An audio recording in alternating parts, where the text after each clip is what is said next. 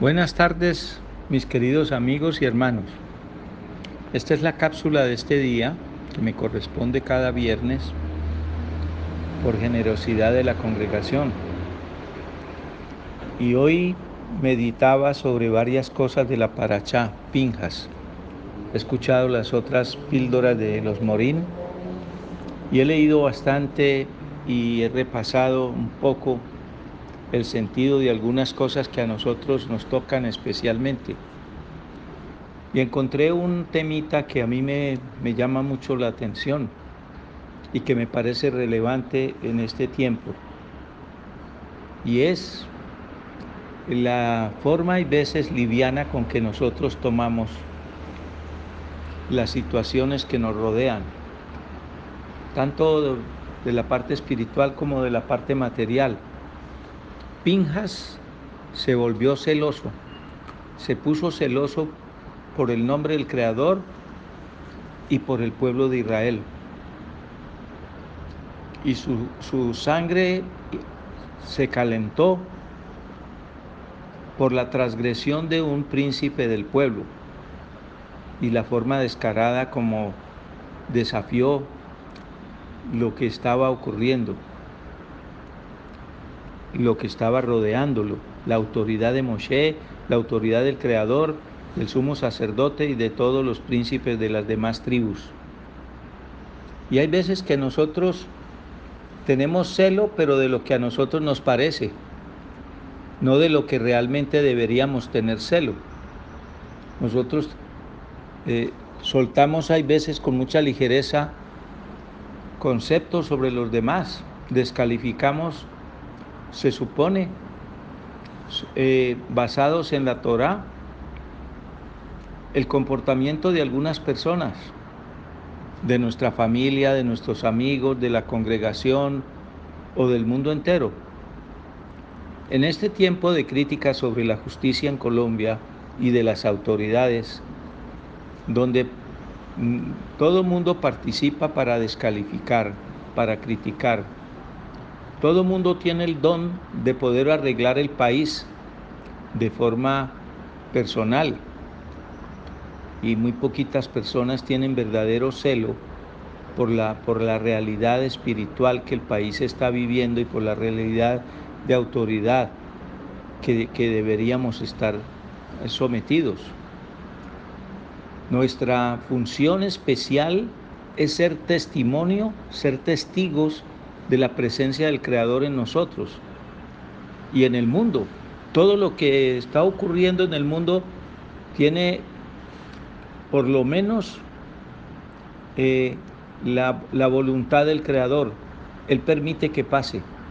Nadie ha dicho que la, que, la, que la pandemia la mandó el Creador. Nadie dijo que la ofensa que hizo el príncipe de la tribu de Simón fue, estaba escrito y que había que hacerlo así, o que el Creador lo mandó. No, la rebeldía y la soberbia de una persona permitieron desafiar eh, la voluntad divina, la autoridad de Moshe y la estructura del pueblo de sometimiento obediente a esa voluntad.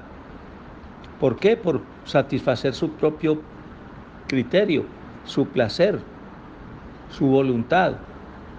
Y muchas veces nosotros satisfacemos primero nuestro deseo, el deseo de criticar, el deseo de destruir, el deseo de hacer que las cosas se vean con una óptica negativa. Tenemos eso como en, la naturaleza humana y, y, hacemos caso omiso de la naturaleza divina que acompaña nuestra, nuestra naturaleza humana y le damos primacía a eso. Y ese celo desaparece. No hacemos respetar en nosotros el silencio prudente, el consejo adecuado, la, el acompañamiento para rectificación, para, para que las cosas caminen según la voluntad del Creador. Ese celo no funciona en nosotros. Funciona es pero automáticamente nosotros sale una medida, inmediatamente criticamos. eh, alguien del gobierno dice algo y, y nosotros tenemos la respuesta inmediata. No hay celo por la justicia, no hay celo por la verdad, no hay celo por la autoridad, no hay celo por el respeto individual, no hay celo por la, por la altura y la majestad que significa que el Creador viva en nosotros. Entonces nos dejamos manejar por las circunstancias del mundo y tenemos ese sentido de la majestad de la permanencia del Creador en nosotros, pero para la intimidad.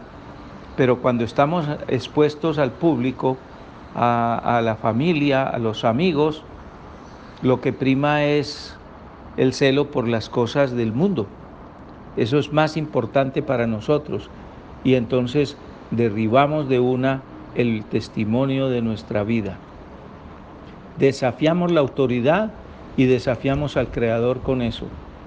Y, nos y lo peor de todo es que creemos que estamos cumpliendo con nuestro deber, porque la verdad está en nosotros. Y como la verdad está en nosotros, entonces somos propietarios del juicio. Y el celo sale espontáneamente por ese juicio. Descalificamos de una manera extraordinariamente veloz a todo lo que pasa alrededor de nosotros y nunca nosotros nos fijamos en nosotros mismos. Los invito hoy con esta reflexión pequeña a que tengamos celo, celo, verdadero celo como el de Pinjas, por la verdad y la limpieza, la transparencia, la majestad de la presencia, el amor divino y la misión que Él nos puso de amarnos los unos a los otros. Para poderlo hacer nos tenemos que llenar nosotros de ese amor. Y ese amor, la única forma de llenarlo es teniendo celo por esa palabra que el Creador nos dio. No podemos dejar en abstracto esa, esa situación y ponerla en concreto cuando es negativa. La verdad está en cada uno de nosotros. Él es la verdad. Él mora en nosotros. Y el principal celo es que nosotros hagamos tributo a esa verdad con la emuná, con la confianza que tenemos y con el testimonio. Entonces los invito a que tengamos de verdad como pinjas verdadero celo y ejecutemos en nuestra vida aquellas obras que transgreden la voluntad del Creador, que nos dejan mal parados con Él. Puede ser que muy bien con los demás, porque a la gente le gusta que le hagan coro, cuando critica, cuando señala, cuando descalifica. Nosotros mismos inducimos a que otros lo hagan y eso trae popularidad, pero ante el Creador trae desagrado. Ante el Creador hay molestia porque nos prestamos, nos facilitamos para maltratar al prójimo, para maltratar su presencia en nosotros para que el celo se confunda con cosas irreales que no debemos, en las que no debemos entrar ni, ni participar. Dejemos que la justicia del Creador haga, haga su papel. Dejemos que se cumpla la palabra. Seamos proactivos en, en hacer que nuestra sabiduría y nuestro entendimiento produzcan esos hechos de, de, de, de amor y de fuerza espiritual que dejen desarmadas esos ánimos en, las, en la sociedad, en nuestras amistades, en nuestra familia. seamos nosotros generadores de celo positivo por las cosas que hacemos y a las que debemos rendir tributo como la presencia del Creador y todos sus dones y bienestar para nuestra familia y para nosotros.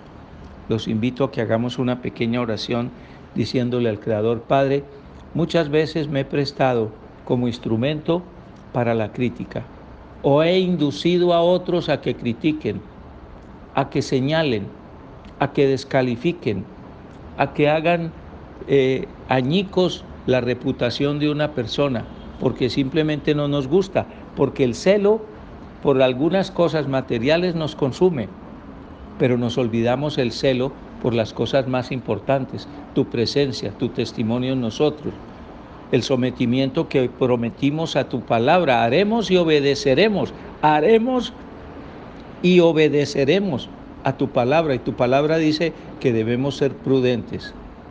Nos pusiste dos oídos para oír y una boca, para oír el doble de lo que podemos hablar, para ser prudentes. Y nuestro corazón no es sino uno. Y el juicio que hay en nuestro corazón lo ejerces tú. La soberanía que hay en nuestro corazón es tuya.